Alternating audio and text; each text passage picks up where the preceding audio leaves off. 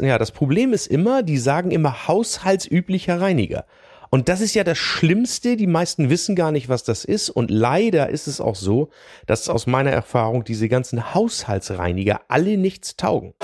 Aber so alles in allem kann man sagen, bei beiden Oberflächen, ob man jetzt das Mattglas in echt hat oder das Mattglas in der smarten Version, beide Materialien kann ich natürlich mit Wasser reinigen. Küchenliebe, der Podcast rund um die Küche.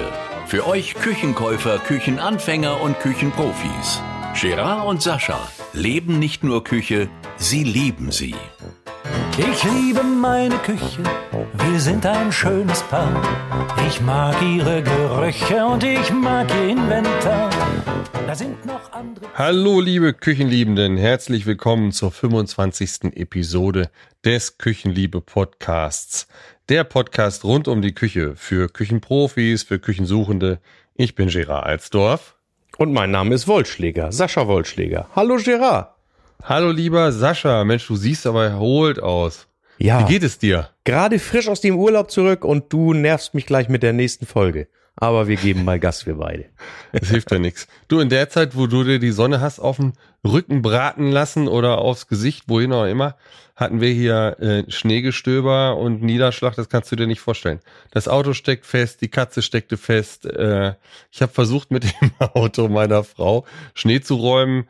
Ich bin so, naja, sagen wir mal, zwei Meter aus der Garage gekommen, dann steckte der Kasten fest. Ah, ja, ich habe es mit Wohlwollen zur Kenntnis genommen und es war echt schon ein bisschen heiß in Dubai, aber naja, gut. Ja, ja, ja. Du kannst es machen, nur. So, worum geht es denn heute? Wir wollen sprechen über matte Oberflächen. Und zwar geht es um matte Oberflächen, ja, um die Holzteile der Küche. Äh, wir sprechen dann über Mattlacke, über Perfect Sense, über Phoenix-Material, über ja verschiedenste Materialien, äh, die eben in der Küche sich darstellen in matter Oberfläche. Und insbesondere geht es da um die Pflege. So, dann haben wir einen Küchenhelfer, da ist Sascha dran. Ich habe was für die Werkzeugliebe vorbereitet und für die Spotify und Amazon Music Party Playlist, ja, die schönsten Partys finden in der Küche statt, haben wir auch wieder ein paar Titel vorbereitet. Sascha ist dran und ich weiß tatsächlich null Komma gar nicht, was er vorhat. Er hat gesagt, er will mich überraschen. Du weißt, äh, also Opus Live is Live ist schon drauf, Hitmixes sind verboten. Ja, ist schon klar. Ist schon klar, ne? Ist so. Klar. Ja, dann würde ich mal sagen, starten wir los. Lieber Sascha, äh, du hast ja auch mal Küchen verkauft. Du hast ja auch ein bisschen Ahnung von Küche. Ja, sagen einige. Da kamen doch bestimmt mal Kunden ins Haus, küchenliebende Kunden, innen, wie auch immer, die gesagt haben, Mensch, äh, hier, ich hätte gern so eine Lackküche. Und damit haben die doch meistens irgendwie assoziiert, äh, dass die Küche glänzt, oder? Ja, weil wer hat denn überhaupt Ahnung von mattem Lack? Also wir kennen Auto, das ist glänzend lackiert und wenn wir sonst was lackiertes, hochwertiges kennen, dann ist es am besten ein Steinway-Flügel oder so ähnlich. Und das glänzt ja immer alles. Also daher glaube ich schon, die meisten gehen davon aus, Lack ist glänzend. Lack ist glänzend, ne? Genau. Also diesen Irrglauben können wir auf jeden Fall schon mal aus dem Weg räumen. Äh, auch matte Lacke gibt es. Und zwar, ja, in, in großer Auswahl. Das werden Klugscheißer-Alarm, Klugscheißer-Alarm. Alle Lacke sind matt. Ein Lack ist nur glänzend, wenn er noch ein Klarlack oben drüber kriegt. Also der Schichtaufbau, Lacke haben mehrere Schichtaufbauten ja, üblicherweise ja. und der ist immer matt. Der Farblack ist üblicherweise immer matt. Außer das, was wir vielleicht so zu Hause als Heimwerker benutzen. Das ist so ein Endlack, der ja nur einschichtig aufgetragen wird. Aber Profis machen das mehrschichtig und dann kommt zum Schluss immer ein klarer Klarlack, der dann den Glanz bringt. So, dann hast du dein deine Klugscheißer-Glocke auch redlich, redlich verdient, mein Lieber. Ähm, dann würde ich gern gleich eine Geschichte am Anfang aufklären, dieses ganze Thema Anti-Fingerprint. Das wird oft falsch verstanden oder vielleicht falsch erklärt oder die Erwartungshaltung ist zu groß. Es gibt äh, Oberflächen innerhalb der Küche.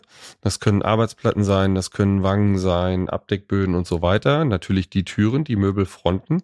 Ich finde nur das Wort Front immer so schlecht, so, so negativ, deswegen sage ich lieber Möbeltür. Und diese Oberflächen sind mit einer Anti-Fingerprint Eigenschaft versehen. Ja. Was bedeutet das am Ende? In Bezug auf den Fingerschweiß trifft diese Anti-Fingerprint-Eigenschaft zu, auf Fette jedoch nicht. So, das heißt, wenn ich irgendwie Öl an den Fingern habe, Butter oder die Nivea-Creme oder ich sag mal auch Körperfette, ja. Wenn ich mir so abends mal über die Stirn streife, äh, ich habe ich hab Mischhaut, ich habe trockene Wangen und fettige Stirn. Kennst du das? ja. Kennst du, ne?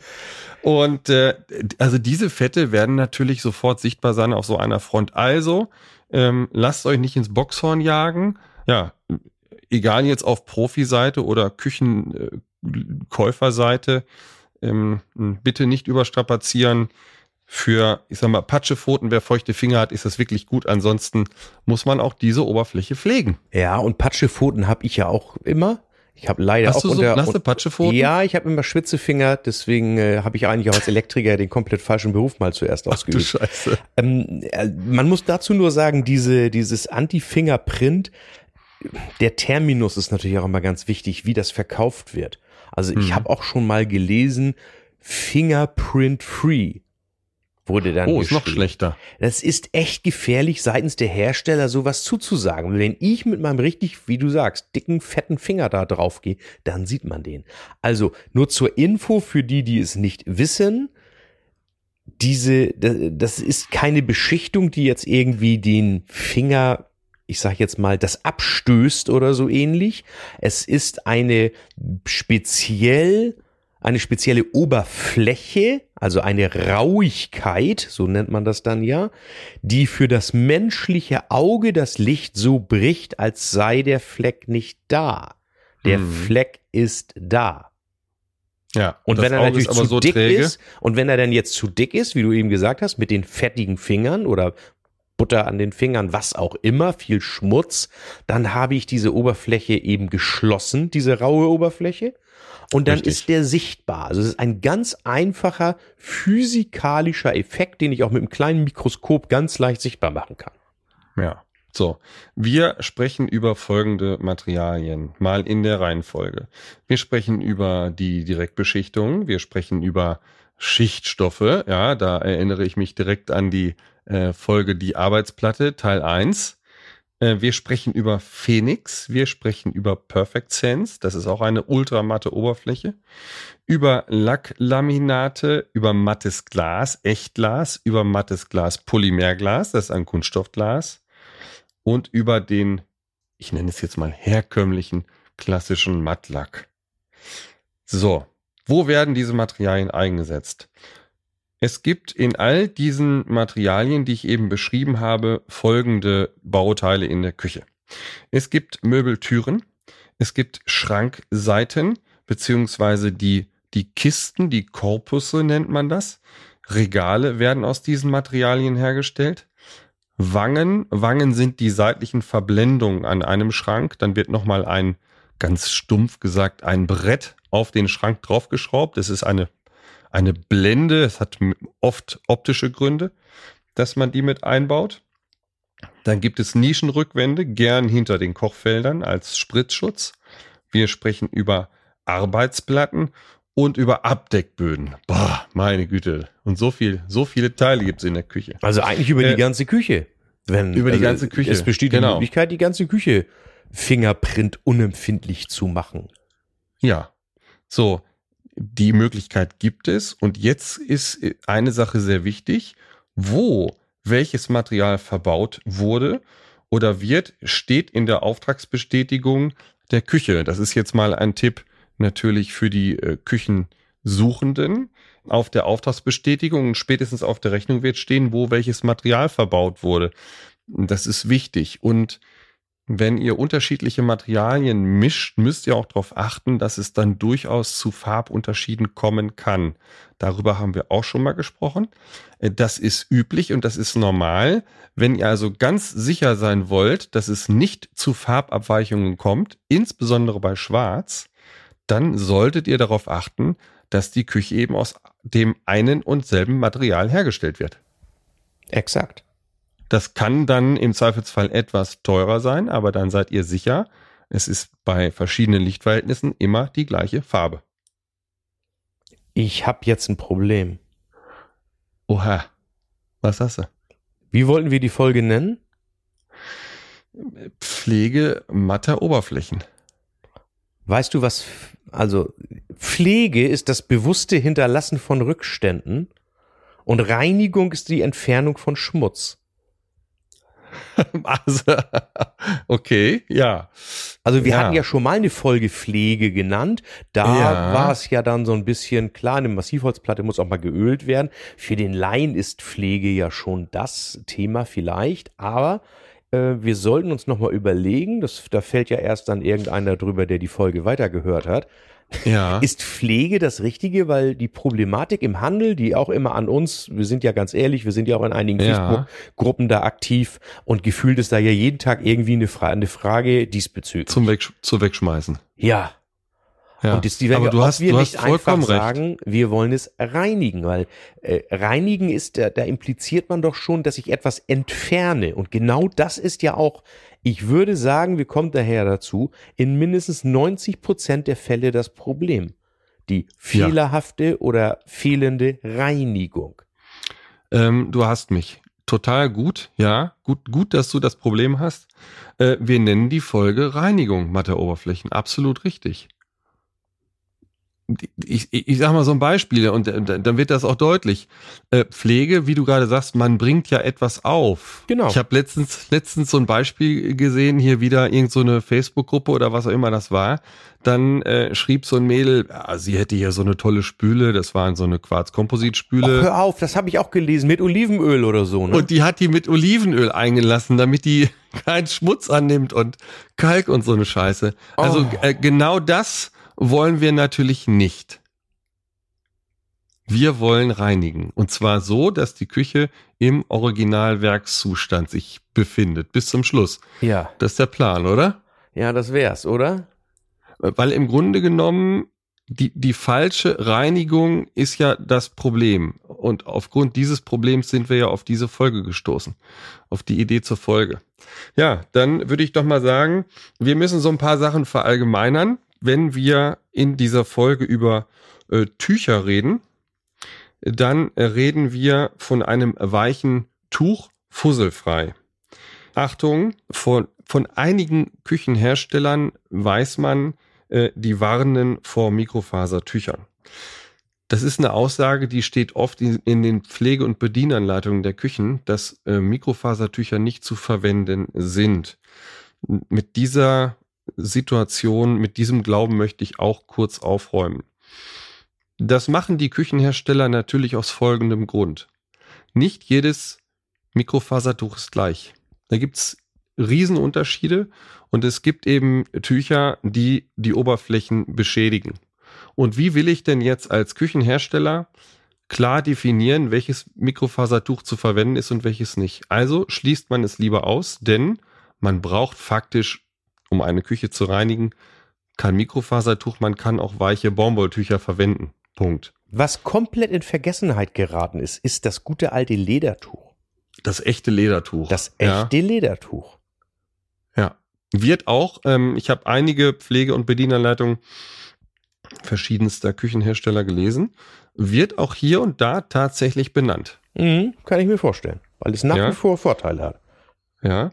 Also, um es kurz zu sagen, die Küchenhersteller schützen damit sich selbst natürlich.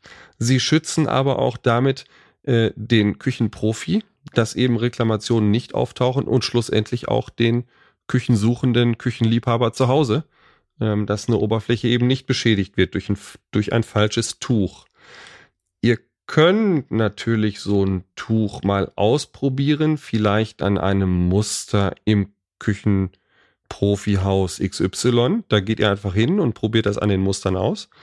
Äh, ob das Tuch die Oberfläche beschädigt, dann seid ihr auf Nummer sicher und könnt auch Mikrofasertücher verwenden. Ja. So. Es gab früher mal dieses Problem, dass glänzende Küchen mit Mikrofasertüchern gereinigt wurden. Und äh, dann waren die so stark verkratzt, dass man den Eindruck hatte, es war dann doch eine Mattlackküche geworden. Ja, Also und vor allem nicht flächig natürlich nicht sauber, ne? Schön wolkig, genau. Man Ja. hätte es auch Zaubertuch nennen können vielleicht. Ja, Ja, und das, das ich meine, dass man den sogenannten Glitzy-Schwamm, dass man den am besten gar nicht für die Küche benutzt. Zumindest nicht für die Fronten und die grüne Seite schon mal gar nicht. Gar nicht. Versteht sich doch wohl von selbst. Ja, dieser Glitzy-Schwamm oder Scotch Bright Schwamm, äh, da steht auch explizit drauf, das sind Topfreiniger. Und Topfreiniger sind ausschließlich für Töpfe gedacht und nicht für Möbeloberflächen. Und auch bei den Töpfen darauf achten, im Grunde genommen geht es um Edelstahloberflächen. Falls ihr beschichtete Töpfe habt, die gehen davon natürlich auch kaputt. Also sprich keramisch beschichtete Töpfe, Teflon beschichtete Töpfe, die bekommt ihr mit so einer rauen Seite wunderbar zerstört. Auch Scheuermittel, genau das gleiche, haben auch nichts äh, verloren. Äh, ja. Schutzfolien sind auf vielen Fronten drauf während der Auslieferung. Auch ja. so der Klassiker, dass irgendwann mal ein Kunde sagt, meine, die eine meiner Fronten sieht nicht richtig aus und dann wurde die Schutzfolie nicht abgezogen, egal wie die Vereinbarung war. Äh, also üblicherweise macht der Handel das ja auch. Wurde dann eben einfach vergessen, wie auch immer. Und wenn die zu lange draufbleiben, gehen die auch nicht mehr ab eventuell. Dann gehen die auf jeden Fall oft sehr schwer ab. Ja. Das kann passieren. Also meine Empfehlung, bitte, bitte ernst nehmen. Die Monteure haben diese Folien nach Fertigstellung der Küchenmontage zu entfernen. Ein Beispiel aus dem Leben. Eine Küche wird montiert. Das ist ein Neubau und äh, der Einzug ist erst sechs Wochen später. Und sechs Wochen bleiben dann diese Folien auf den Fronten. Wenn man Pech hat, gehen die Folien dann schlechter von den Türen ab. Oder auch von den Wangen. Also äh, alle Oberflächen oder alle Bauteile können so beklebt sein, mit einer Schutzfolie versehen sein. Ja. Und äh, ich sag mal, lieber ein bisschen Staub von der Front putzen, als diese Klebereste entfernen. Die sind wirklich hartnäckig. Teilweise geht's eben gar nicht mehr ab. Also ich habe auch ja. schon Fronten gehabt, die mussten dann getauscht werden. Ja. Also man kennt das auch gerade jetzt, wenn man über Neubau spricht, von Fensterrahmen und auch von äh, Fensterbrüstungen, so Fensterbänke in, in, in Metall oder Kunststoff. Da sind auch die Folien drauf. Genau. Da steht da noch explizit drauf, äh, bitte ähm, kurzfristig nach Montage entfernen. Ja, es ist das gleiche, das gleiche Problem. Und Sascha, äh, ich sag mal, so mit dem Kercher ab und zu mal durch die Küche, was hältst du davon? Ja, Küche ist Möbel, ne? Es bleibt natürlich so. es bleibt so. Mhm. Also, äh, egal welcher Hersteller das ist, ob das namenhafte gute Hersteller sind, egal wie die heißen, geht bitte nicht mit einem Dampfreiniger auf eure Küche los. Äh, das, es ist und bleibt Holz und ein Dampfreiniger hat da wirklich nichts zu suchen. Ganz wichtig. Ja, mechanisches Reinigungsverfahren, Rasierklingen, Messer, Schaber, äh, Kochfeldschaber etc. ist bitte auch, äh, ich sag mal, auszuschließen. Bitte nicht mit scharfen Gegenständen auf den Fronten rumkratzen. Die werden äh, ja irreparabel äh, beschädigt dadurch. Mhm. Ähm, Desinfektionsmittel war mal so eine Zeit lang ein Thema. Ich weiß nicht, ob sich da noch jemand dran erinnern kann. 2020, 2021, als diese Seuche so unterwegs war. Kann, weißt du es noch? Du, äh, stehe ich nicht so kritisch ja gegen, stehe ich nicht so kritisch gegenüber. Das Problem ist, diese Desinfektionsmittel haben auch natürlich irgendwelche pflegenden Anteile drin. Ja. Aber ein reiner Bioethanol-Alkohol reinigt sich schon weil die ja organische Verbindungen anlösen, also auch mhm. Fette. Mhm. Problem ist nur, Alkohol transportiert keinen Schmutz. Das heißt also, ich muss danach einmal relativ feucht nachwischen und dann nochmal trocken wischen. Aber zum mhm. Anlösen funktioniert das relativ gut. Aber okay. natürlich, wie alles, immer mit Vorsicht. Ich habe nachher irgendwo nochmal meinen Klugscheißer wieder, wo du dich zurücklehnen ja. möchtest. Ähm, alles auch ich mit seiner Popcorn Zeit. schon bereitstehen. Mit seiner, ne? ganz klar. Ja, genau. So, äh, Chlor, ähm, Spiritus und solche Geschichten haben so täglich auch auf der Küche nichts zu suchen. Also da auch ganz vorsichtig sein mit den Reinigungsmitteln. Sascha, das hattest du mal gesagt. Äh, es gibt zwei verschiedene Reinigungsverfahren grundsätzlich. Und zwar eine Unterhaltsreinigung, also die tägliche Reinigung mhm. und die Intensivreinigung. Und die muss man auch unterscheiden. Und es, selbst die, die Unterhaltsreinigung funktioniert nicht mit meinem heißgeliebten Keimverteiler. Ja, Weil der Spüllappen, Wasser- der, ne? Ja, also es ist einfach so, mit Wasser kann ich nicht wirklich putzen. Das ist nun mal leider so. Ja. Mit Wasser, äh, ja, mit Wasser kann man nur putzen, aber nicht reinigen. Das heißt, ich verschmiere es auch nur, was drauf ist. Ja, genau. Also ich brauche ja, genau. ein ganz, ganz bisschen eines Reinigungsmittels. Ja, Aber ein allgemeiner Hinweis kommt ja nicht nachher noch. Dann, dann w- will ich mal sagen, fangen wir mal an mit Ja. dem ersten Material, die Direktbeschichtung. Also wir tauchen nicht so tief in die Materialien ein. Wir reißen das nur mal ganz kurz an. Äh, Materialien haben wir in anderen Folgen schon hier und da beschrieben. Äh, falls das gewünscht ist, also wir freuen uns da auch über Zuschriften, wünscht euch ein Thema, sollen wir mal intensiver auf Materialien eingehen, so richtig tief oder langweilt euch das, dann gerne melden. So, auf jeden Fall. Jetzt geht's los mit der Direktbeschichtung. Das sind ähm, ganz stumpf gesagt Bretter mit einer äh, leichten Perlstruktur. Diese Perlstruktur in der Oberfläche ist mal mehr, mal weniger stark geprägt. Das ist eine untere Preisgruppe, äh, robust, aber günstig, sage ich immer. So. Und dieses Material kann durchaus auch in allen Komponenten der Küche enthalten sein. Auch eins zu eins das gleiche Material, Korpus, Wangen, Abdeckböden etc. Außer Arbeitsplatten, die werden äh, nicht aus einer Direktbeschichtung hergestellt. Sascha, Pflege, Pflegeidee oder Pflegerat äh, zu dem Material? Nö, ich würde nur noch ergänzen, leichte Perlstruktur war mal, gibt es auch immer noch, finden wir beide auch gut, aber es gibt's ja auch schon in recht glatt. Ja, ja, genau. Äh, unter, also gibt's verschiedene Mal mehr, mal weniger Ausprägungen. stark geprägt, also eigentlich sogar null geprägt mittlerweile. Genau. Also dann sprechen wir von einer sehr matten Oberfläche, wenn man so will. Genau, die günstigste ist matte Oberfläche sozusagen. Genau. So, und wie gehen wir da am besten vor, reinigungstechnisch? Also dann, wir brauchen ja grundsätzlich irgendwie mal so ein Tröpfchen auf dem Wischtuch, wenn wir wischen. Ein Tröpfchen was? Ja, ein Tröpfchen von irgendwas.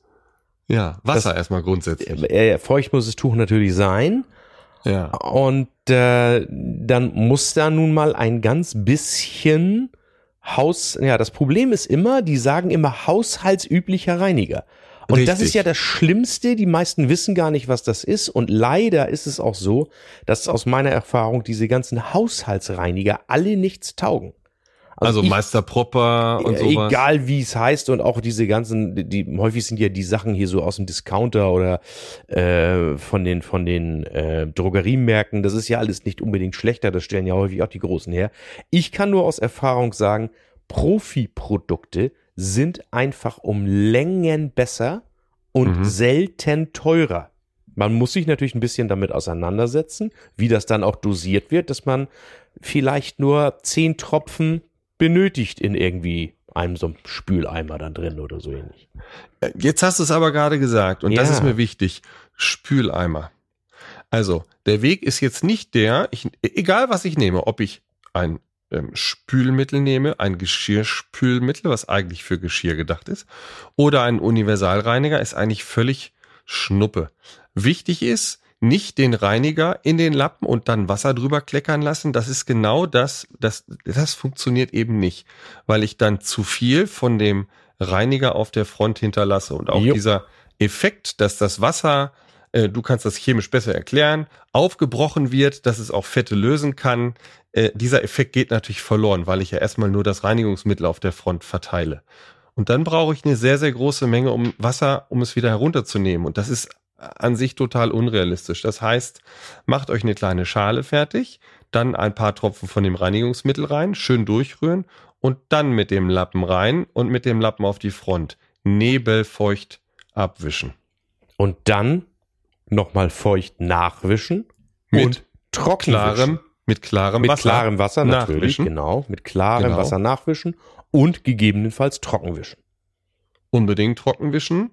Allein wegen der Kante. Wir Ja. haben äh, bei den Genau. meisten Fronten Dickkanten. Wir wollen nicht, dass die Front aufquillt. Und wir wollen natürlich auch je nach Region keine äh, Kalksteinhülle da produzieren. Du hast halt teilweise große Kalkrückstände im Wasser. Und äh, das, das bindet natürlich der Kalk, haben wir bei der Spüle gelernt, bindet hinterher auch wieder Schmutz. Exakt, so ist es. Ja. So. Grundreinigung bei diesen Oberflächen. Jetzt gehen wir mal davon aus, die Küche wurde mit dem Keimverteiler gereinigt, regelmäßig. Also der Keimverteiler, das ist so ein Insider, das ist der Lappen, der liegt immer in der Spüle, da ist so alles drin. So ein bisschen Fett, so ein bisschen äh, Kaffee, so ein bisschen Spülmittel, so von allem so ein bisschen was. Aber eben um mal einen, was ich, einen Klecks Marmelade oder einen Nutella weg, wegzuwischen, hat er immer noch gereicht. Exakt. So. So, jetzt, jetzt ist dieses, jetzt haben wir immer schön den ganzen Schmier darauf verteilt. Wie kriege ich die Oberfläche wirklich tiefen rein? Dann müssen wir schon einen, ich nenne es jetzt mal Grundreiniger dann verwenden, weil wir sind dann ja nicht mehr in der Unterhaltsreinigung, sondern wir müssen dann eben mal wieder eine Grundreinigung durchführen. Genau, das heißt, wir nehmen mal lau lauwarmes Wasser, einfach nur lau lauwarmes Wasser, reinigen die Oberfläche, gehen dann mit einem Fettreiniger drauf, mit einem Fettlöser. Du hast eben gesagt, das könnte auch, äh, also Alkohol ja nicht. Was könnte man nehmen? Und Alkohol löst Fett perfekt. Also löst, löst Fett perfekt, genau. Ja, klar. Damit könnte man es lösen, dann mit lauwarmem Wasser hinterher. Wir reden immer von Nebelfeucht, dann wäre es erledigt. Man kann aber auch Fettlöser aus dem äh, Supermarkt hernehmen. Da gibt's ein so ein Zeug, das heißt Brev Power von Henkel zum Beispiel. Unbezahlte Werbung hier, Achtung. Der wird aber äh, tatsächlich von ganz vielen genannt. Äh, ja. Ich glaube auch daher, weil er äh, A gut zu kriegen ist überall und B, die seit Jahren die Rezeptur nicht verändert haben. Es ist ja auch gefährlich, wenn du jetzt vielleicht irgendeine Handelsmarke von irgendeinem Supermarkt nimmst. Das Produkt mag ja genauso gut sein. Aber die, da kann es ja sein, die kaufen das heute beim Hersteller X, morgen beim Hersteller Y. Ganz genau. Also daher ist es so, die, da wird keine Werbung für Henkel gemacht, sondern es ist einfach die Sicherheit des Produktes sozusagen. Ja. So, und dann natürlich äh, das Material wieder abtragen äh, mit warmem Wasser und mit einem äh, Baumwolltuch trocken wischen. So, dann kommen wir zum Schichtstoff. HPL, CPL Schichtstoff haben wir auch schon mal erklärt, die Geschichte. Im Grunde genommen ist die Oberfläche sehr ähnlich. Die kann ein bisschen perlig sein, die kann sehr matt sein, die kann sogar auch diese sogenannte Anti-Fingerprint-Eigenschaft haben. So matt gibt es die Oberflächen mittlerweile von verschiedenen Herstellern. Ob das Resopal ist oder Pfleiderer oder oder lassen wir mal dahingestellt. Im Grunde genommen kann man das jetzt verallgemeinern auf diese Oberfläche, die ist ähnlich zu pflegen wie die Direktbeschichtung. Also Exakt. das heißt, äh, warmes, lauwarmes Wasser, nebelfeucht, nicht zu nass, die Kanten stets trocken halten. Und dann ist die Front auch schon sauber. Die Reinigung, die, die äh, Intensivreinigung ist genauso vorzunehmen. Ja? So. Jetzt ist es aber so, dieses Material bekomme ich als Möbeltür und ich bekomme dieses Material auch als Arbeitsplatte. Ja. Und gerade so im Bereich des Kochfeldes habe ich natürlich die Situation, da habe ich viel mit äh, Fett zu tun, wenn ich dann mal brate. Und das ist eben genau die gleiche Geschichte. Da muss ich wahrscheinlich das ein oder andere Mal mehr eine Intensivreinigung vornehmen, damit die Oberfläche schön bleibt. Wenn ich das nicht durchführe, diese Intensivreinigung nicht ab und zu durchführe, werde ich da speckige Flecken bekommen. Das lässt sich nicht verhindern. Das ist aber nur oberflächlich, die ganze Geschichte. Ja. Es ist ja nichts dagegen einzuwenden. Wenn man jetzt da gebraten hat wie der Weltmeister. Ja. Und es hat gespritzt ohne Ende, dass ich dann meinen guten Keimverteiler nehme und die erste Reinigung die erste dieses, dieses ganze Fett, was da ist, mit diesem sowieso schon schmierigen Schwamm dann wegmache, äh, das ist natürlich überhaupt kein Problem. Ansonsten brauche ich ja auch viel zu viel Reinigungsmittel. Also natürlich kann man den dafür verwenden, das Absolut. wegwischen und dann aber bitte ein frischen, sauberes, ein frisches, sauberes Tuch nehmen und dann eben wie, wie von dir so vortrefflich beschrieben. Ja, einmal grundreinigen. Yes. Jetzt kommen wir zu einem Material, das heißt Phoenix. Das ist das, das Material, das ist nicht der Hersteller, wird von einigen äh, Küchenanbietern auch verbaut als Arbeitsplatte und auch als komplettes Umfeld, Möbel, Tür und so weiter. Die besonderen Eigenschaften von Phoenix sind eine sehr, sehr geringe Lichtreflexion, also eine extrem matte Oberfläche, eine weiche Haptik, Schutz vor Fingerabdrücken. Das ist wieder so diese Anti-Fingerprint-Geschichte. Also so für mein Gefühl ist das mit dem Material mal angefangen. Und es gibt eine thermische Reparierbarkeit. Hast, also, das heißt, man kann Mikrokratzer thermisch rausarbeiten. Hast du das schon mal gesehen, wie das Nein, funktioniert? Muss ich gestehen, oh. habe ich nicht, weil wahrscheinlich wäre es aber auch so, wenn wir da jetzt von einer defekten Küchenfront reden, ist sicherlich der Aufwand deutlich höher gegenüber dem Austausch dieses Materials. Daher ist das wahrscheinlich kein Thema. Aber da ist jetzt wieder, ich habe es mal in irgendeiner Folge gesagt, da ist die sogenannte ESH-Funktionsschicht. Da muss, muss, hatte ich dir dann erklärt, was das ist. Und das ah, ist das erklären wir noch mal. Elektronenstrahl gehärtet. Ah, okay, ja. ESH-Funktionsschicht. Das für Funktionsschicht. Das heißt also, im Prinzip wird das nur mit Elektronen beschossen und daher bekommt diese Oberfläche diese von mir schon eben geschriebene Rauigkeit. Und daher hat sie diese Anti-Fingerprint-Oberfläche. Sie wird dadurch nicht zwingend härter. Sie bekommt eben, ansonsten müsste man es ja schleifen. Und beim Schleifen habe ich immer Spuren. Und jetzt wird die unfachmännisch gesagt einfach beschossen. Ja. Also dadurch entsteht ein, wenn ich das, ich habe es gerade mal nachgeschlagen, mhm. äh, bei dieser Technologie entsteht ein homogenes, porenfreies Produkt äh, durch das gleichzeitige Aufbringen von Druck und Wärme.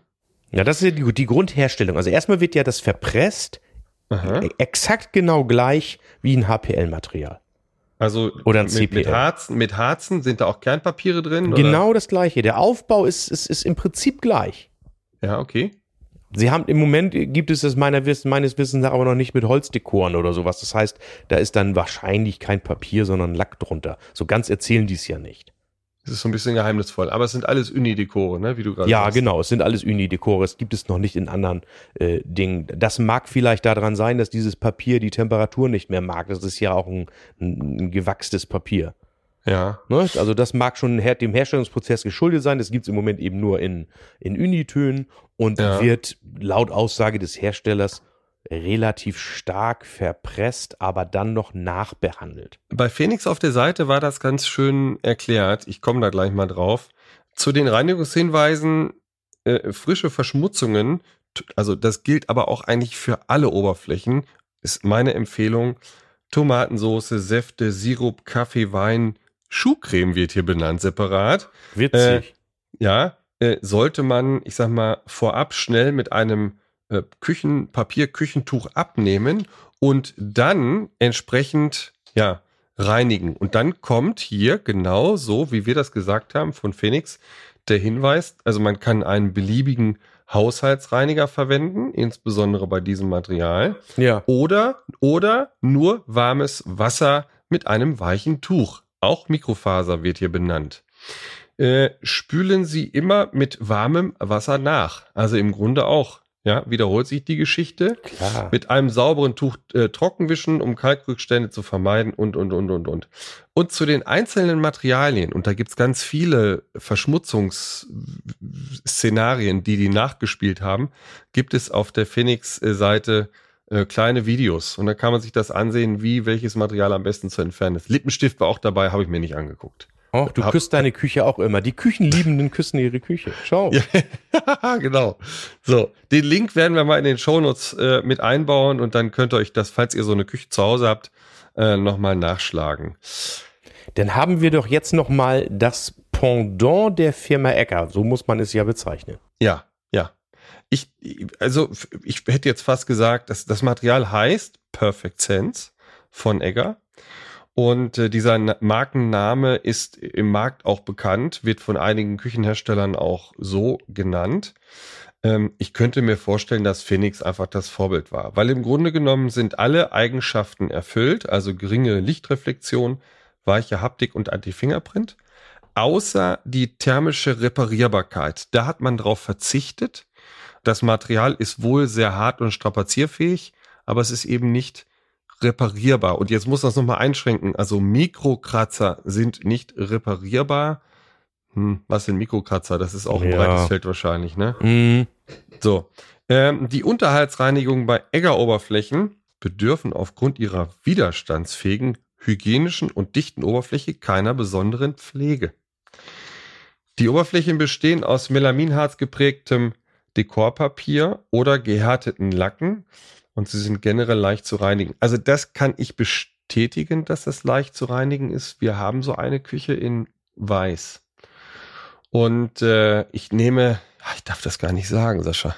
Ich nehme auch mal den Keimverteiler. Ja, klar. Äh, um, um mal eben eine, eine Verschmutzung wegzumachen. Und ab und zu gehe ich natürlich dann intensiver da drauf, ist klar. Und die Oberfläche ist wirklich, also meistens reicht Wasser, um die Flecken zu entfernen. Ich habe selten scharfes Mittel benutzt, also dieses Breath Power ganz selten. Ja, also bei dem äh, Perfect Sense, dazu bleibt ja noch zu sagen, da bietet die Firma Egger extra einen Reiniger dafür an, ja. den die auch dafür getestet haben. Und da ist natürlich wie immer, wir haben es in dieser Folge noch nicht gesagt, grundsätzlich gilt die Pflege- und Bedienungsanleitung des Herstellers. Genau. Und wenn der sagt, ich darf Margarine nehmen zum Reinigen, dann ist das in Ordnung. ja, genau. Äh, also jetzt sprechen wir natürlich in der Regel von den Pflege- und Bedienanleitungen der Küchenhersteller. Wenn ich aber genau weiß, um welches Material es sich handelt, dann kann ich natürlich nochmal recherchieren, ob es eine bessere Information gibt oder eine detailliertere Information. Und das ist hier eben der Fall. Ich würde auch, ich habe so eine PDF gefunden zu dem Material Perfect Sense, die würde ich mal verlinken in den Show Notes. Und da ist alles sehr, sehr genau beschrieben, wie man das Material ja. äh, handhaben soll und reinigen soll. Wirklich sehr, sehr gut. Also Absolut. Ich, da steht zum Beispiel drin, genauso wie du sagst, das, das Egger Perfect Sense Cleaner Material, also dieser Reiniger. Dann darf man Breath Power verwenden und dann wird hier auch um jetzt mal nicht mit so einer A-Marke zu, zu protzen, ja, äh, von Lidl der Multifettreiniger W5 ist auch geeignet, zum genau. Beispiel. Genau. Ja, also Verlinkung in den Show Notes. Es gibt dieses Material, sowie auch verschiedene andere Mathematerialien, auch als Arbeitsplatte. Und da ist eben auch ganz, ganz wichtig, dass man diese Oberfläche regelmäßig grundreinigt. Sonst habe ich eben Wolken und ja, glänzende Stellen auf der Fläche. Ganz, Exakt. ganz, ganz wichtig. Und da haben es jetzt, das muss man schon ganz ehrlich sagen, da haben es jetzt diese Perfect Sense Nutzer wirklich am einfachsten. Ich kann nur sagen, dass die Ergebnisse, die an mich herangetragen wurden, einwandfrei waren bis jetzt mit diesem Reiniger. Auch nach längerer Benutzung, ne? Ja, ja, auch, dass man den also auch wirklich für Flecken nehmen, hernehmen konnte, wo jetzt mhm. der Nutzer sagt, ich krieg's nicht weg. Das ist ja so der übliche Fall, wenn ich dann gerufen werde. Die Küche erfüllt nicht die Anforderung.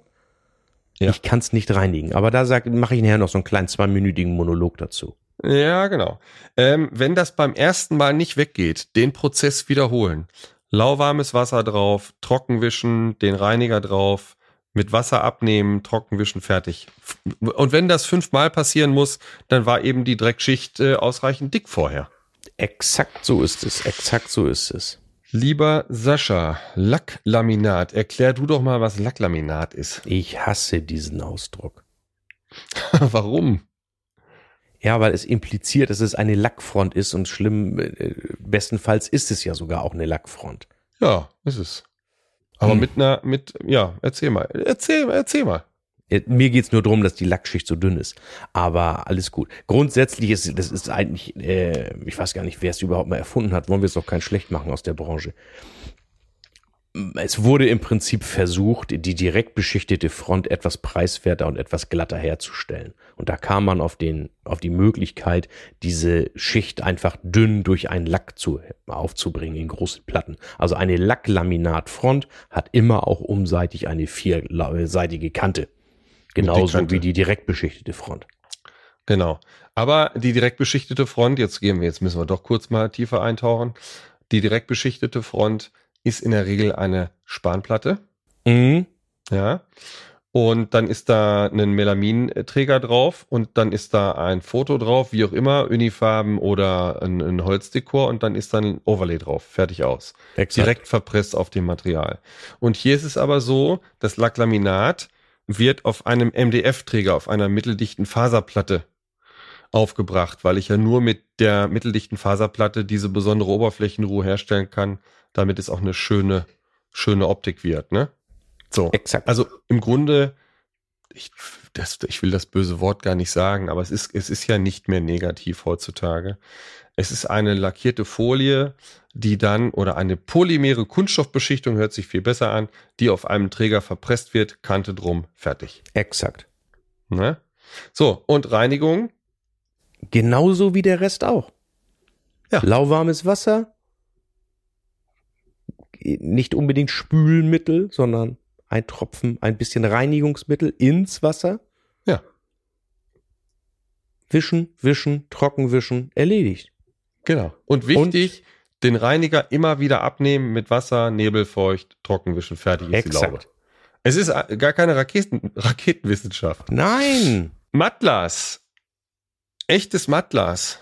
Sascha, wie, wie, wie wird das hergestellt? Das ist je nachdem, meistens ist es nicht mal ein Sicherheitsglas, weil es aufgeklebt ist auf eine Spanplatte. Hm, also da würde ich fast widersprechen. Ähm, ja, unterschiedlich. Es gibt unterschiedliche Hersteller. Ja. Also die Mehrzahl hat es mit Sicherheitsglas Die gemacht. Mehrzahl hat es, das ja, kann man schon das sagen. Das darf man ja. schon sagen. Ja. Hat allerdings seit, sag ich mal so, ein, zwei Jahren fast keine Bedeutung mehr, weil fast alle auf das nächste umgestellt haben, auf das polymere Glas. Ja. Weil das etwas weniger Verzugsproblematik bringt und auch die, das Gewicht natürlich leichter ist. Aber ja. grundsätzlich, wenn wir da jetzt dabei sind, mattes Glas wird ja auch gelegentlich verwendet, gerne mal für eine Nischenrückwand. Zum Beispiel. Und da ist es wirklich so, man meint immer, Glas sei leicht zu reinigen. Wenn ich das ewig mit meinem schmierigen Spülmittellappen äh, abwische, dann habe ich da nachher Rückstände, die sich wirklich nur mit eben sowas wie diesem Breff entfernen lassen. Ja. Auch auf Glas. Also viele sagen immer, das ist doch Glas, das ist doch so wie selbstreinigend. Beim ja. matten Glas, wenn es dann sandgestrahlt oder wie auch immer das Verfahren ist, wie man diese mhm. Oberfläche herstellt, man wundert sich, wie schmutzempfindlich das dann sein könnte. Ich selber habe eine matte Glasfront mhm. und die ist total pflegeleicht. Allerdings ist die auch hellgrau. Okay.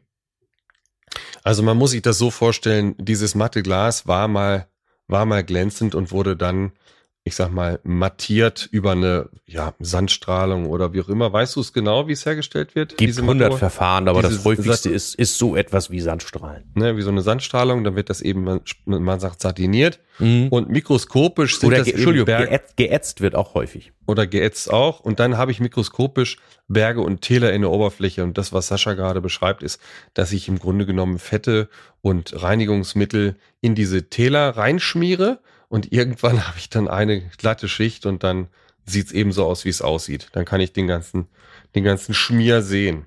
Ja. Das gleiche gilt auch für die polymeren Glasfronten. Ist das gleiche in grün, klar. Das sind auch Berge und Täler.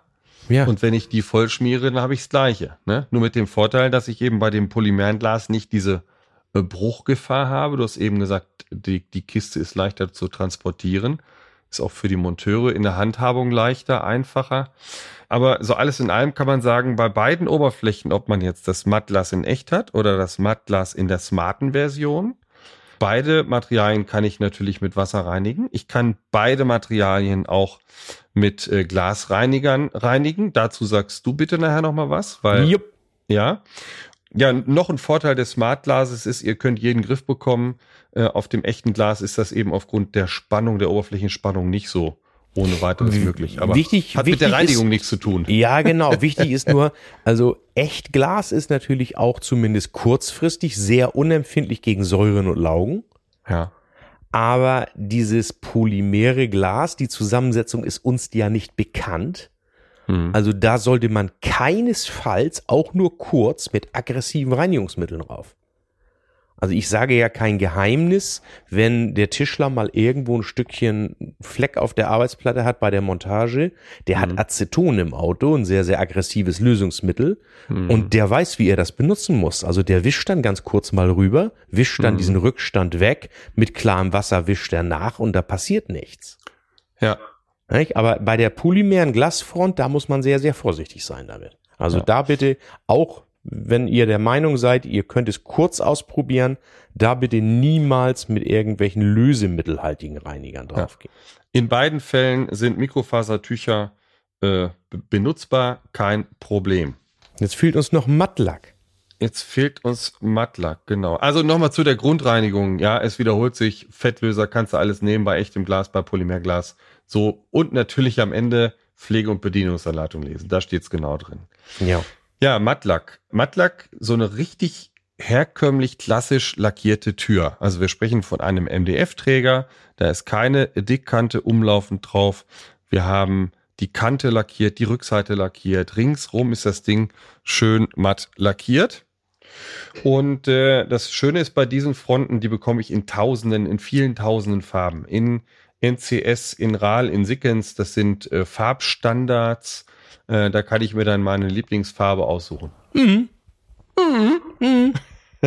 Und ja auch so. von modern bis Landhaus. Genau, von auch das, genau. Das müssen nicht nur glatte, glatte Türen sein. Äh, wenn ich da eine Empfehlung aussprechen darf, ich sehe das als, als Möbeltür, ich sehe das als Wange, wunderbar. Äh, ich sehe es als Abdeckboden. Ich persönlich ich sehe es nicht als Nischenrückwand hinter einem Kochfeld. Never. Never. Nein, bin ich auch weil, kein Freund davon. Ja, weil da muss ich vielleicht doch mal etwas, ja, etwas intensiver reinigen und äh, das ist einfach nicht meine Oberfläche in dem Bereich. Dann lieber da ein anderes Material verbauen, ob man da dann eben hochglänzendes Glas nimmt oder mattes Glas oder das kann man ja auch farblich anpassen. Oder man verbaut eben ganz herkömmlich eine Fliese. Kann man durchaus auch. Reinigung ist genau das gleiche wie bei allen anderen Materialien. Lauwarmes Wasser ist der erste Schritt. Sollten Rückstände da sein, etwas Reinigungsmittel hinzugeben, dann wieder mit lauwarmem Wasser nacharbeiten. Weiches Baumwolltuch zum Trockenwischen und fertig ist die Kiste. Wichtig ist bei diesen Mattlackfronten, die gibt es ja auch in unterschiedlichen Fräsungen. Also teilweise so negativ nach innen, dass die so einen richtigen Rahmen ja. außen haben oder ja. so. Und da ist ganz wichtig, zuerst mit einem relativ feuchten Tuch da tatsächlich Staubrückstände wegzuwischen. Denn ja. dieser Staub könnte, wenn ich dann etwas mehr anfange zu wischen mit einem anderen Tuch, mhm. äh, eventuell Kratzer verursachen. Also was auch das, die menschliche Logik, ich verwende ab und zu mal den Begriff Lebenswirklichkeit, eigentlich ja. hervorgeben sollte, erstmal den groben Schmutz entfernen, dann den feinen Schmutz entfernen und dann nachwischen und trocknen.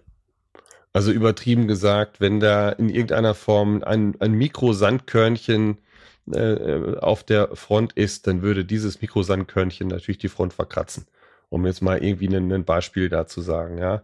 Äh, auf den äh, Matlack-Fronten und auf allen Fronten, die wir jetzt benannt haben, äh, bitte grundsätzlich nicht aggressiv scheuern. Also es geht jetzt nicht um den grünen Schwamm, sondern auch mit dem Mikrofasertuch oder mit dem Tuch XY nicht aggressiv scheuern. Die Flecken sollten sich auch ohne Mechanik, Sascha? Ja. ohne Mechanik lösen lassen. So, äh, Stichwort kommt aber gleich noch. So. Verunreinigung durch Kalk. Kannst du da mal eingrätschen? Ja, es ist ja kein Kalk, aber wir lassen das mal dabei. Ja, grundsätzlich ein, da geht wirklich ein milder Sanitärreiniger, wenn es nicht schlimm ist. Mhm. Aber wenn es wirklich viel ist, und da würde ich jetzt dann auch mal wieder, wir verdienen ja nichts dran, aber es nützt ja, ja nichts, wenn es einfach die besten Produkte sind. Dieses ja. Produkt heißt Milizid. Okay. Das ist ein Sanitärreiniger. Das ist sozusagen das Tempotaschentuch der Gebäudereiniger. Ja. Und äh, der entfernt vor allem rückstandslos. Es, der steht, der heißt auch bewusst Sanitärreiniger. Mhm. Also er greift draußen herum nichts an, also kein Edelstahl vom Kochfeldrand oder keine Armaturenkörper oder irgendwas. Aber wenn ich sage, ich habe der jetzt wirklich mal auf der Arbeitsplatte oder irgendwie so neben der Spüle oder so richtige Kalkrückstände, dann bitte Milizid. Ich habe eben gerade mal nachgeschaut, Liter kostet 4,70 Euro. Sehr, sehr stark verdünnbar. Also normalerweise kann man den auch ganz normal im Haus, also ich zum Beispiel verwende ihn als normalen Sanitärreiniger. Hm erwähnen wir mal in den Shownotes. Wusste ja. ich auch noch nicht, kannte ich auch noch nicht, muss ich mir mal angucken. Das Gute. ist also richtig. Und wenn wir jetzt dann gleich dabei sind, du kannst gleich noch ein bisschen Unsinn erzählen. Ja, willst du schon, willst du schon durch, durchstarten mit deiner Ja, ein bisschen, hauen, ein bisschen, ja, ein bisschen. Ich starte nochmal, wenn ich jetzt gerade bei den Produktempfehlungen da bin. Ja, man darf Glasreiniger nehmen, um Küchenfronten, Küchenoberflächen zu reinigen. Ja, die Frage habe ich doch noch gar nicht gestellt. Aber bitte nicht jeden. Sascha. Doch, klar, die hast du mir doch jetzt gerade gestellt. also, die, ich muss das kurz erklären. Es gibt Küchenhersteller, die explizit von Glasreinigern abraten. Und es gibt Küchenhersteller, die sogar auch einen Hersteller benennen Mm, ja, und einige raten eben total davon ab. Das ist sehr durcheinander. Mhm. Äh, ich habe den Eindruck, das ist so ähnlich wie mit dem Mikrofasertuch. Nee, es gibt sogar einige, die sagen, benutzen Sie Glasreiniger. Und da kriegt ja, genau. die, der kriegt natürlich die Krise. Weil billige Glasreiniger äh, sind genauso schlimm wie Spülmittel. Ja, so. Deswegen sage ich ja, dann äh, ist das so ein bisschen bei den meisten Herstellern äh, wie mit dem äh, Mikrofasertuch. Die sagen dann eben bitte nichts verwenden, bevor was Falsches verwendet wird. Exakt. Äh, bitte benutzt konkret den, wäre ja eine gute Aussage. Aber jetzt, jetzt erklär mal, was, was, warum, wieso, äh, was, also, was ist mit Glasreiniger darf benutzt werden zum Reinigen von Küchenoberflächen, aber dann bitte nur die von uns getesteten oder empfohlenen Produkte. Was nicht heißt, dass es andere Produkte gibt, die genauso gut sind. Dann aber bitte irgendwo im Internet rausschauen, wer ist jetzt der Vergleich King und was ist das alternative Discounter-Produkt.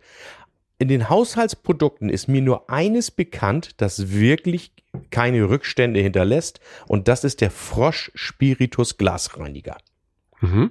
Finde ich ohnehin ganz gut, ist ja zumindest nach meinem Wissen, ein bisschen umweltfreundlicheres Produkt, aber Frosch, ich weiß, der hat noch eine Nachfüllpackung und so weiter, die man kaufen kann. Und dann gibt es von der Firma Ecolab einen Clinil Glasreiniger. Das ist auch wieder ein Profi-Produkt, das man aber überall im Internet kaufen kann. Mhm. Also da, das sind alles Glasreiniger, die dann auch hoch verdünnbar sind und mit ja. denen ich auch eine Unterhaltspflege machen kann, dann nehme ich eine leere Sprühflasche, mache so ein ganz bisschen rein und verdünne ihn dann eben 1 zu 100 oder was weiß ich, wie diese äh, Verdünnungsverhältnisse äh, dann sind, Mischverhältnisse sind. Mhm. mhm. Aber mhm. das sind eben Produkte, wo ich jetzt aus meiner Erfahrung sagen kann, die funktionieren. Ja. Okay. Und sonst lasst bitte die Finger von Glasreinigern. Glasreiniger ist grundsätzlich zu nichts zu gebrauchen, nicht mal zum Glasreinigen. Weil er auch Stieren hinterlassen ja, kann. Ja, ja. ja. Das ja. ist, das ist ein, ein, ein erfundenes Produkt der chemischen Industrie, damit sie äh, billige Tenside und Duftstoffe teuer weiterverkaufen können. Ja, und, und das andere nochmal hinterher, um die Scheibe dann wirklich sauber zu kriegen. Exakt. Also ein Gebäudereiniger. Also ich kenne einige Gebäudereiniger. Weißt du, womit die Fensterscheiben putzen? Mit viel Wasser auf jeden Fall. Und da kommt ein Tropfen das billigste Spüli rein, das es gibt. Um das Fett aufzubrechen. Exakt. Und die Oberflächenspannung ja. so ein bisschen rauszunehmen. Und die nehmen auch bewusst dieses billige, weil das diesen Schmierfilm nicht so hinterlässt, ja. Ja. Also kein Konzentrat oder irgendwas anderes, wo möglichst wenig drin ist. Das, ja. So werden Fenster geputzt. So. Also, zusammengefasst kann man sagen, ein weiches Tuch und warmes Wasser geht grundsätzlich immer. Yes. So. Äh, Kanten sind stets äh, trocken zu halten. Nebelfeucht wischen haben wir ein paar Mal gesagt. Das geht dann auch, ist nicht unser Thema heute, aber da könnte ich sogar auch, die gibt's in matt, auch Furnierfronten äh, mit reinigen. Stehende Flüssigkeiten auf Arbeitsplatten, insbesondere auf Leimfugen, Blut- und Federverbindungen müssen sofort entfernt werden. Und Wassertropfen an allen Möbelteilen sollten sofort äh, abgetrocknet werden. Ganz wichtig. Sascha hat es vorhin mal äh, mit, mit eingebracht, eventuell vorhandene mineralische Verschmutzungen sowie Sand und Staubkörner können zu einem Verkratzen der Oberflächen führen. Also entweder einmal trocken vorwischen, den Lappen immer sehr, sehr gut vorspülen, damit in dem Lappen keine Rückstände sind und dann sollte der Front auch nichts passieren beim Reinigen. Jo.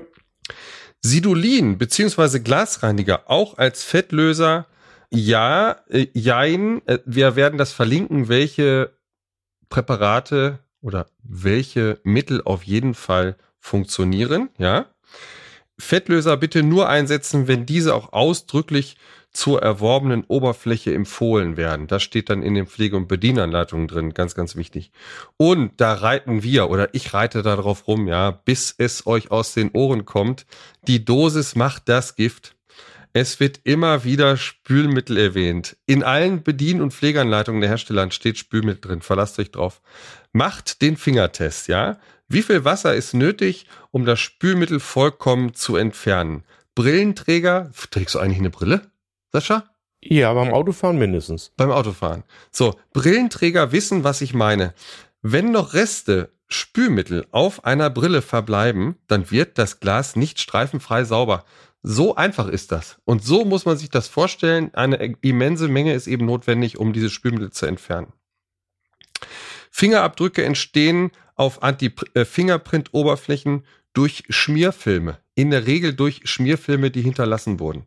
Oder auch Abdrücke von Gläsern auf stumpfen Arbeitsplatten oder was auch immer der Kaffeepott, der morgens auf der Arbeitsplatte stehen bleibt, hinterlässt einen Rand. Das ist eine, ein Abdruck in dem Schmierfilm Fett, Spülmittel, Reinigungsmittel, der einfach über Wochen, Monate aufgetragen wurde. Der Zauberschwamm, beziehungsweise er wird auch Schmutzradierer genannt, ist auf gar keinen Fall auf den matten Oberflächen zu verwenden, wenn das nicht explizit vom Küchenhersteller empfohlen wird. Dann bitte auch keine Pflegemittel auftragen, auch wenn man ja der Werbung irgendwie erlegen ist, dass das ein ganz besonders tolles Pflegemittel für meine Küche ist, ist auch nicht sinnvoll. Ja, das macht keinen Sinn. Die Oberflächen sind so, wie sie sind, gut und müssen eben nur anständig gereinigt werden. Und grundsätzlich gilt, und wir, wir wiederholen uns, ja, Pflege- und Bedienanleitung der Hersteller sind zu beachten. Achtung! Auch die Garantiebedingungen sind daran geknüpft. Wenn ihr die Oberflächen anders pflegen solltet und die Küche dadurch beschädigt wird, dann lehnt der Küchenhersteller gegebenenfalls auch eine Gewährleistung Garantie ab. Ja. Und dann komme ich. Äh, und wenn es zum Streitfall, äh, Streitfall kommen sollte, dann kommt ein Sascha. Sascha, das, das Tempotaschentuch-Pseudonym für Küchengutachter. Ja, genau. Ja. Ja, äh, Sascha, ich, wir haben die Klugscheißer-Glocke noch nicht ausreichend geläutet heute. Vielleicht, äh, Sophia, hau die Glocke Sascha hat noch was zu sagen. Ich hole mir derweil Popcorn und genieße die Show. Ah, ich möchte nochmal wieder meinen heißgeliebten Sinnerschen Kreis zitieren. Stellt euch eine Torte vor, die jetzt in der Vorstellung geviertelt ist. Und jeder Reinigungsvorgang fußt auf vier Elementen. Und das ist die Temperatur, das ist die Zeit, das ist die Mechanik und das ist die Chemie. Mhm. Und wenn ich jetzt als Beispiel, also es müssen immer 360 Grad bleiben in diesem Kreis. Das ist die, die Essenz dieser, dieser Entdeckung des Herrn Sinner, der übrigens ein äh, Chemiker bei Firma Henkel mal ganz früher war. Ach, was wenn für ein ich, Zufall. Ja, Mensch. wenn ich jetzt also mit ganz viel Chemie rangehe, dann brauche ich nur eine geringe Temperatur, wenig Zeit und wenig Mechanik. Oder gehe ich mit einer hohen Temperatur ran? Als Beispiel, dass ich sozusagen relativ heißes Wasser nehme. Dann brauche ich auch wenig Chemie. Muss man nur den Lappen noch anfassen können. ja. Meine Großmutter hat immer gesagt, wer heiß anfassen kann, kann auch heiß lieben. Oha. Die ja. ja. Also den dann immer noch mal im Hinterkopf behalten, wenn man der Meinung ist, viel hilft viel und ich lasse es bis morgen früh einwirken. Das ist nicht das Beste. Der Sinnersche Kreis funktioniert aber auch andersrum, ne? Das heißt, je länger ich Zeit, einen Ketchup, einen Kaffee, einen Senf, einen Rotwein etc. auf Natürlich, einer Oberfläche ja. stehen lasse, mhm. desto, desto höher ist die Wahrscheinlichkeit, dass eben auch ein Fleck drin ist. Ich also der Sinnersche Kreis funktioniert in beiden Richtungen. Exakt. Und, ja, und nochmal zu den scharfen Reinigungsmitteln.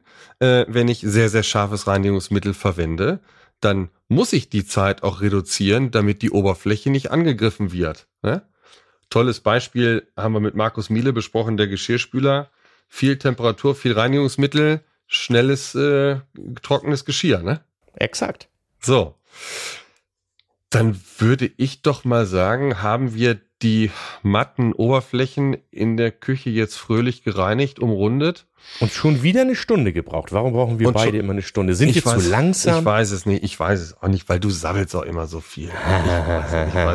also dann so. komme ich jetzt mal zu meinen Küchenhelfern und ich gebe jetzt Gas, weil ich habe nämlich zwei. Oh, wieso hast du zwei? Weil ich Bock drauf hatte.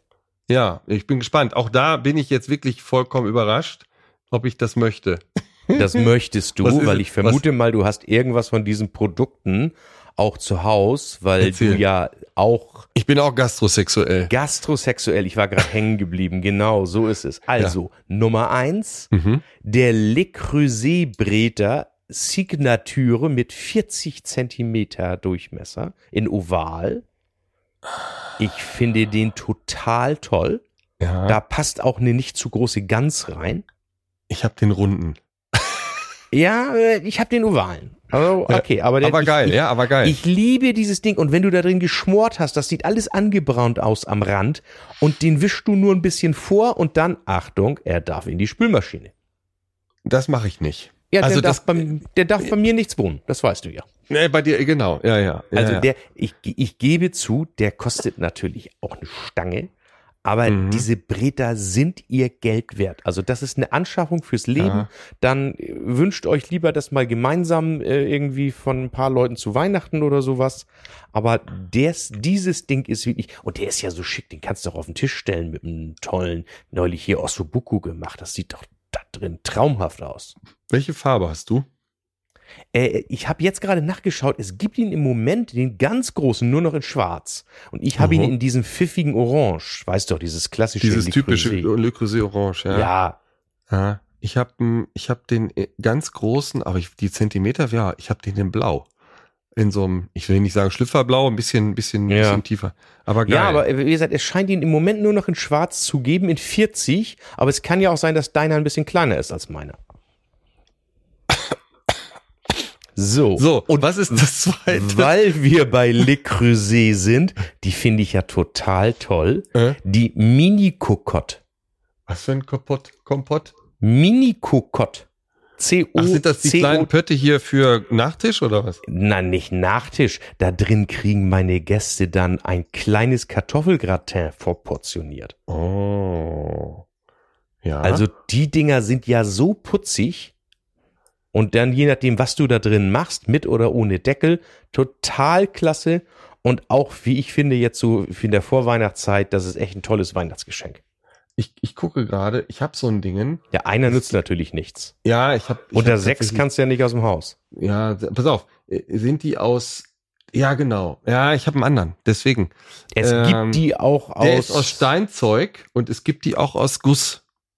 Aus Guss, aus dem Gussmaterial. Es gibt da verschiedene. Welche hast ja, aber das ist, nee, die kleinen gibt's, ja, den gibt's ja aber nicht von De Creuset. Also hier ist es jetzt wirklich Steinzeug Hm. und macht sich da auch gut, weil das gerade so für so einen kleinen äh, Auflauf oder so total super ist. Mhm. Okay. Dann komm du doch jetzt mal mit deiner Werkzeugliebe um die Ecke. Da komme Was ich mit der, Werk da? mit, mit, mit der Werkzeugliebe, ne? Also es geht Richtung Weihnachten, da wird mal wieder aufgeräumt, da wird, da wird sortiert.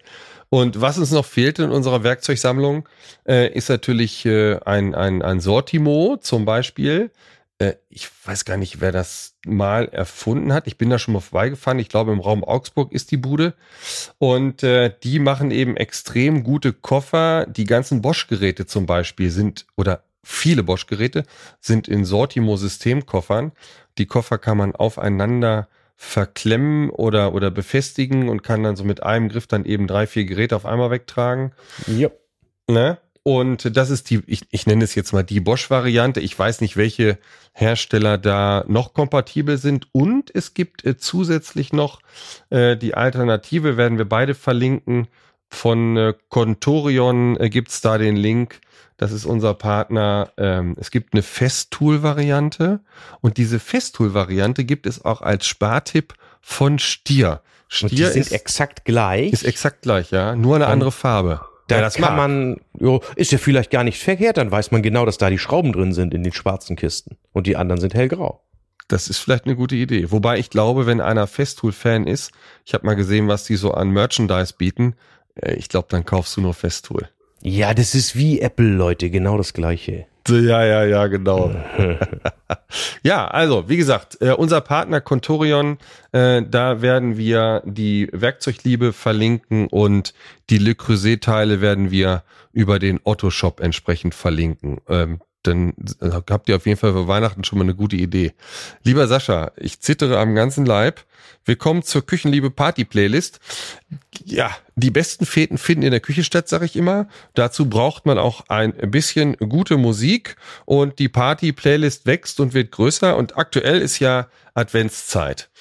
Mm, und während du im Urlaub warst, habe ich mir überlegt, äh, beglücken wir unsere äh, bisherigen Abonnenten äh, bei den, also bei der, bei der Party-Playlist äh, jeden Tag mit einem Titel. Also der, der kalorienarme Adventskalender. Da gibt's ich habe das mit Missfallen zur Kenntnis genommen. Mit Missfallen? Nein, Wieso? Spaß natürlich. Und Zufällig kannst, gesehen, dass ich mal mir gerne ein paar war. Titel, wie gesagt, du warst ja weg. Du kannst mir gerne ein paar Titel rüberschieben, die wir da noch äh, einpflanzen können. Aber heute bist du erstmal in der offiziellen Funktion hier äh, als Party-Playlist-Befüller verpflichtet. Na, und jetzt hast du etwas Angst, oder? Äh, also nochmal, ja, bisschen. Wie, ich, ich weiß gar nicht, hat sich zufällig ergeben. Wir gehen heute mal rüber in die USA. Ja, macht nichts. Und dann nehmen wir erstmal einen Bundesstaat, den wahrscheinlich vor diesem Lied fast keiner kannte. Mhm. Sweet Home Alabama von bah. Leonard Skinner. Ja. Der muss natürlich sein. Ist der nicht schon drauf? Nein. Hast du geguckt? Nö. Aber aus meiner Erinnerung nicht. Okay, gut. Und wer mir auch noch fehlte, wir hatten Springsteen noch nicht. Das stimmt. Was mich wundert. Und wenn wir dann schon da sind, dann nehmen wir natürlich auch Born in the USA, aber in der Originalfassung. Natürlich in der Originalfassung. Lieber Sascha, gute Wahl. ich hab's überstanden, ein Glück. Nein, die können wir, die können wir, die passen da sehr gut rein. 1A. Prima. Ja, dann äh, hören wir uns äh, auf jeden Fall wieder zur nächsten Folge. Und ich habe ja eben gesagt, es ist Adventszeit. Die nächste Folge heißt dann, Sascha? Ja, 24 wertvolle Tipps. Also wir machen den Adventskalender nochmal voll. Genau. Und das hat nichts mit Musik zu tun. Wir reden über ganz viel äh, aus der Vergangenheit. Äh, wir greifen die verschiedenen Folgen an. Wir, es gibt so eine, so eine Quintessenz, so ein, ja, so ein, so ein richtiges Konzentrat an geballtem Küchenwissen. Das wird, glaube ich, eine ganz launige Folge. Also der Anspruch an uns ist schon die 24 wichtigsten Tipps für die Küche. Absolut. Und wer das gehört hat, der muss dann automatisch den ganzen Rest nochmal hören. Ja, um, zu, um, das zu überprüfen, ob das richtig war. Lieber Sascha, dann würde ich doch mal sagen, äh, wir verabschieden uns. Die nächste Folge kommt dann am, das ist Folge 26, am 22.12. Ja, passend zum Fest, ja, falls ihr Langeweile habt und euch die Verwandtschaft auf den Keks geht, könnt ihr äh, Küchliebe Podcast hören, 1a. Und Danke, dem Titel die 24 besten Küchentipps. Ja, so, ich bin da noch flexibel, aber irgendwann ist das Cover voll, ne? Ja, schau mal, ob du es reingeschrieben hast. Ja, es geht ja um Küche. Komm, 24 wertvolle Tipps. Ich glaube, das, äh, Hast du das, recht. Das, das passt schon. Stimmt. Ja. Danke, dass ihr Zeit mit uns verbracht habt. Das hat wieder Spaß gemacht, also mir zumindest. Dir auch, Sascha? Ja, klar. Und vielen lieben Dank, dass wir euch wieder langweilen durften mit unserer teilweise doch ein bisschen trockenen Theorie. Ja, aber dieses Thema Matheoberflächen, glaubt mir eins, das ist im, im Markt im Moment äh, heiß, heiß besprochen. Wir freuen uns über Feedback, wir freuen uns über E-Mails, wir freuen uns über Themenvorschläge und lasst uns bitte ein Abo da. Ganz wichtig sind Bewertungen. Gebt uns in dem Podcast-Player eurer Wahl bitte eine Bewertung. Ihr könnt bei Amazon sogar was, nee, bei Amazon kannst du nur Sterne verteilen. Bei Apple kann man irgendwie eine Nachricht schreiben und so weiter. Ansonsten ein Sternchen oder ein Herz. Wir freuen uns über alles. Ihr findet uns auf Facebook, ihr findet uns auf Instagram und wir haben eine Homepage küchenliebe-podcast.de. Ja, dann bleibe ich, verbleibe ich mit freundlichen Grüßen aus dem Tiefschnee in Südbayern. Äh, lieber Sascha, äh, viele Grüße in den Norden. Viele Grüße auch in den Süden von mir, aber Schnee und Kälte haben wir auch noch hier. Ein paar Tage haben wir noch ein bisschen. Ja, warten wir ab. Also, bis ciao, dann, ciao. vielen Dank. Und? Lebt ihr noch Küche? Oder liebt ihr sie schon, wie Gerard und Sascha? Freut euch auf die nächste Folge von Küchenliebe ich liebe meine Küche, wir sind ein schönes Paar. Ich mag ihre Gerüche und ich mag ihn.